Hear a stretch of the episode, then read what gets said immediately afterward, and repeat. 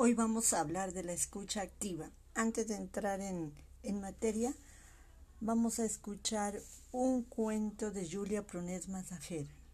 Escucha con atención.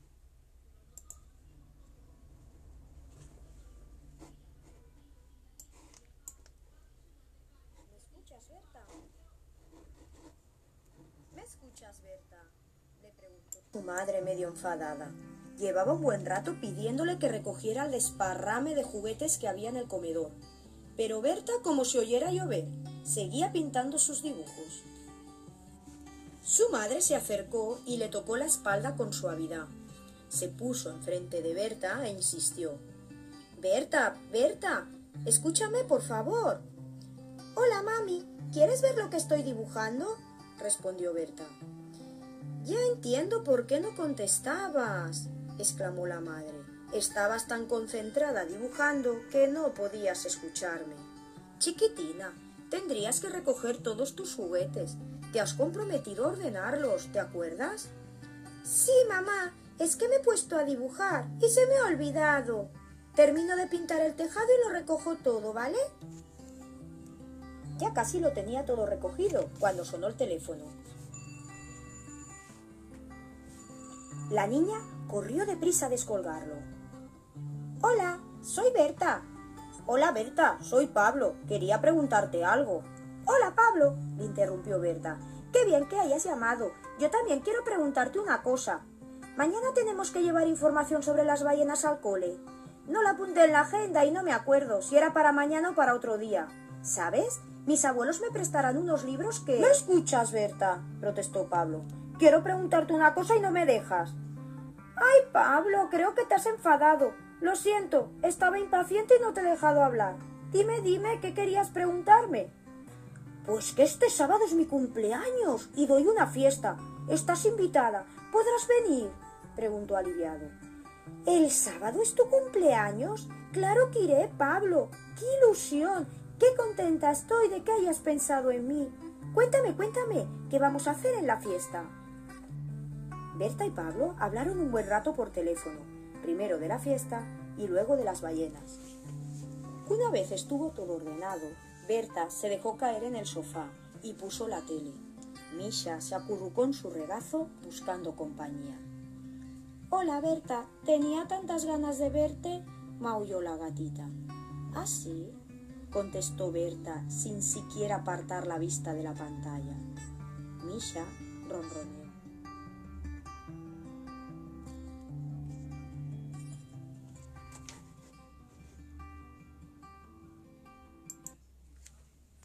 ¿Qué te pareció? ¿Qué piensas de la actitud de Berta? ¿Qué le pasa a Berta? ¿O a Berta no le pasa nada? Y puedes hacer estas responder estas preguntas y hacer unas nuevas. ¿Alguna vez hemos estado en la posición de Berta? ¿O en la posición de la mamá? ¿O del compañerito de Berta? ¿Escuchamos a las personas que nos hablan? ¿De verdad las escuchamos? ¿O simplemente oímos? ¿Hay diferencia entre escuchar y oír? Puedes comenzar a responderte esas preguntas.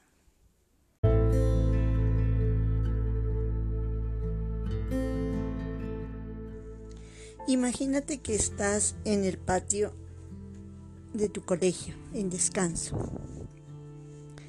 Están tres amigas.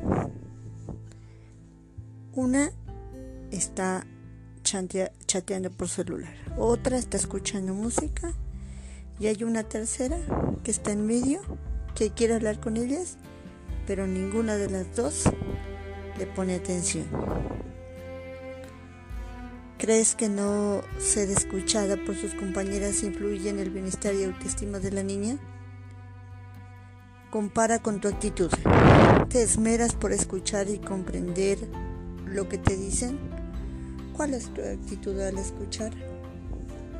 Analicemos. Escuchar a los otros significa reconocer la diferencia en las opiniones de los demás.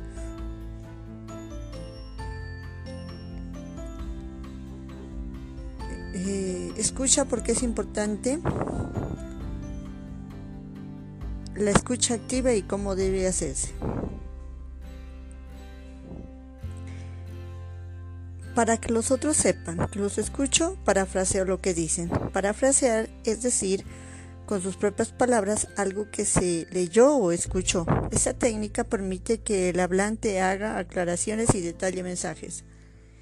Siempre escucho lo que me dicen, pero a veces no estoy de acuerdo. No siempre hay que estar de acuerdo. Cuando estás en contra de todo eh, cuando estás en contra en todas las ocasiones es una consecuencia de no escuchar. Creo que hay que escuchar a los otros para enriquecer nuestras propias opiniones. Pese a que estemos o no de acuerdo con los otros, conocer y respetar sus puntos de vista forma nuestro criterio. La escucha activa es una forma de comunicación mediante la cual el hablante puede inferir que el oyente le presta atención. Practicar la escucha activa no solo beneficia a quien recibe los mensajes, sino que es una forma de validar, valorar, comprender y respetar la voz del otro.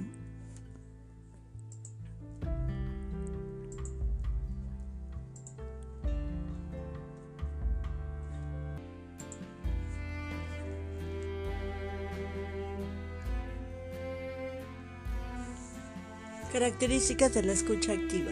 Para que podamos considerar que realmente estamos escuchando de manera activa, cuando escuchamos debemos cumplir con algunas de, las siguientes características. No hacer interrupciones a la persona que nos está comunicando algo. Centrar toda nuestra atención en lo que nos está diciendo. Prestar atención no únicamente en lo que nos dice, sino también en los gestos y en las palabras mostrar una buena disposición en escuchar a los demás. Rectificar lo que nos dice la otra persona para estar seguros de haberlo comprendido de manera adecuada. No hacer hipótesis o suposiciones acerca de lo que nos va a decir la otra persona. No distraerse y estar pensando en otra cosa cuando el otro nos está hablando.